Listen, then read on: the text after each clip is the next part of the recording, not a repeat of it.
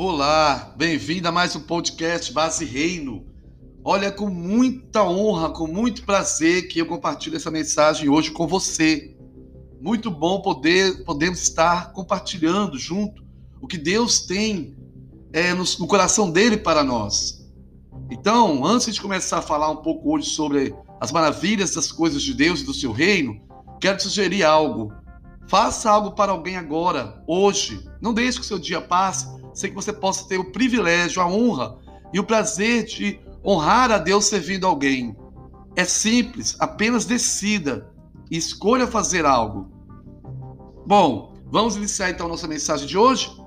Então, o nosso mensagem de hoje tem como título Os benefícios de uma mente reinventada. É, eu insisto em mergulhar no tema da mente porque nós podemos escolher dois tipos distintos de mente: a mente da carne ou a mente de Cristo. E quando falo de mente da carne, não me refiro exclusivamente à mente do diabo, apesar que ele tem sua cota de participação, mas defino a mente da carne principalmente aos nossos desejos e vontades. Então eu te pergunto, em que condição está sua mente agora, nesse exato momento? Você tem notado mudanças? O que tem mudado? na sua mente. Olha, muitos crentes se preocupam exclusivamente com a salvação e com os dons, do que com as suas mentes.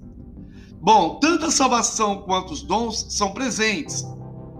Jesus os comprou e nos deu. Então, esses crentes ficam escravizados nas suas mentes imaturas e carnais e deixam de ser livres.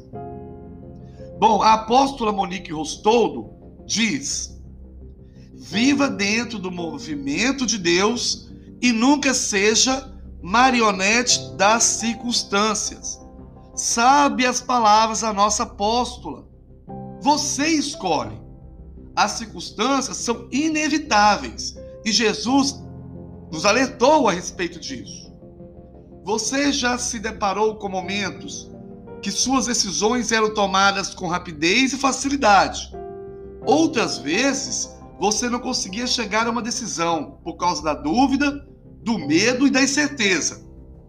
Essas coisas acontecem na mente carnal, na mente que não conhece Cristo e seu caráter. Do nosso caráter dependem as nossas escolhas e decisões. Olha que importante isso. Precisamos saber disso. É importante meditarmos nessa questão. Que mente temos? É uma pergunta que devemos fazer. Que mente temos? A mente que mente ou a mente da verdade? Sabe como é fácil desenvolver a mente da verdade?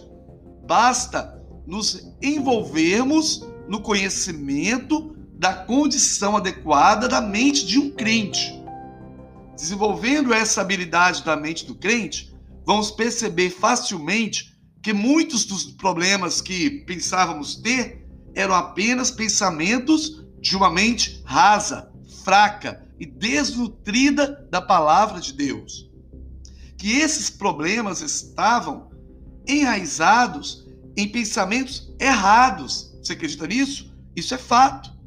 É possível que isso aconteça. Muitos de nós pensamos que eram ataques do diabo.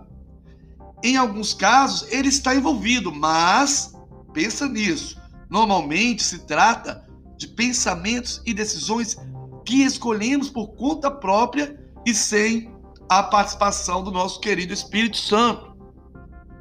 Lá em Romanos 12, 2 diz: Não conformeis com este mundo, mas transformai-vos pela renovação da vossa mente, para que provando possais discernir qual é a vontade de Deus. Olha aí que legal isso aí que Paulo nos diz. Existem duas vontades tramitando em nossa mente. Vocês percebam isso? Existem duas vontades tramitando em nossas mentes.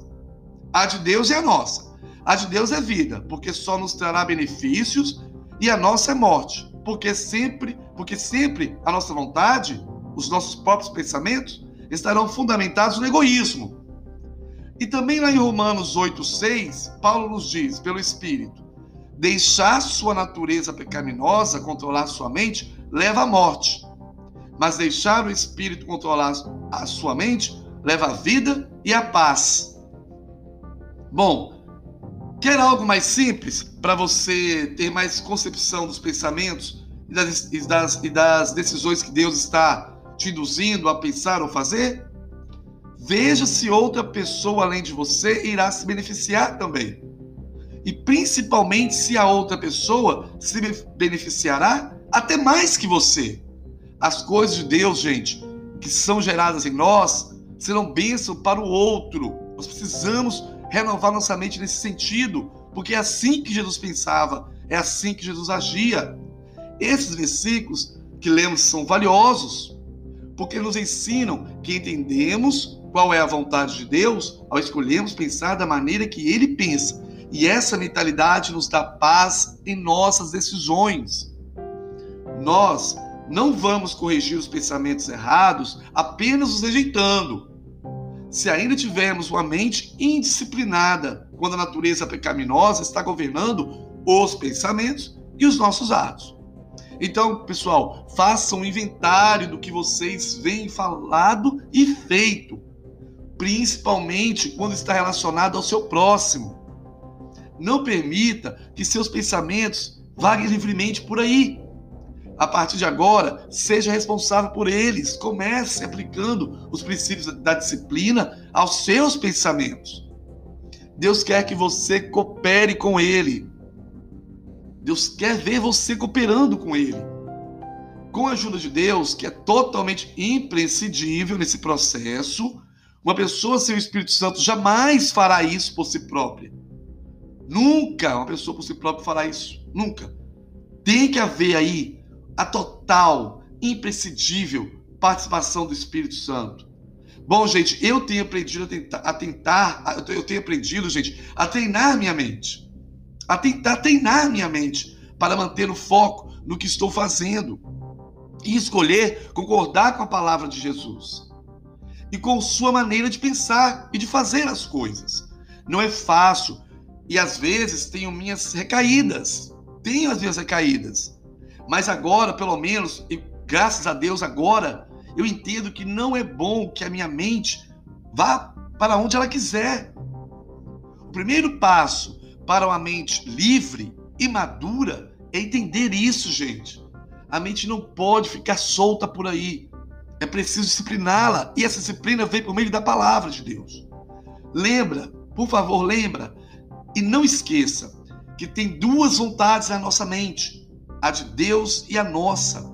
Então, indecisão e a incerteza mostram claramente que a nossa vontade perdeu a batalha contra a vontade de Deus. Então, honre a vitória de Deus, honre a vitória da vontade de Deus. Ele ganha, mas o prêmio é nosso. Ele ganha para nós. Bom, para terminar, eu preciso te pedir que não seja impaciente consigo mesmo. Por favor, não se cobre tanto. Porque quebrar velhos hábitos e formar novos sempre leva tempo. Ainda mais, gente, quando essa mudança se refere ao nosso modo de pensar, meu Deus. A gente precisa lembrar que seus, que os nossos pensamentos, os meus e os seus pensamentos, são os alvos principais do nosso adversário. Antes de falar mal de alguém, você pensa em falar. Você até escolhe para quem falar. Tudo começa na mente. Mais importante ainda, hein? Reserve um tempo de qualidade e não de quantidade para renovar sua mente com a palavra, com a palavra todos os dias. Leia, escreva, busque outras traduções, contextualize com sua realidade principalmente. E principalmente, fale a palavra. Declare em alta voz. Se faça ouvir a si mesmo, declarando a palavra de Deus. Busque versículos que tratam da renovação da sua mente. Há vários da palavra. Há vários. E então, gente, então você ficará mais seguro de si mesmo. E será capaz de decidir com confiança, com confiança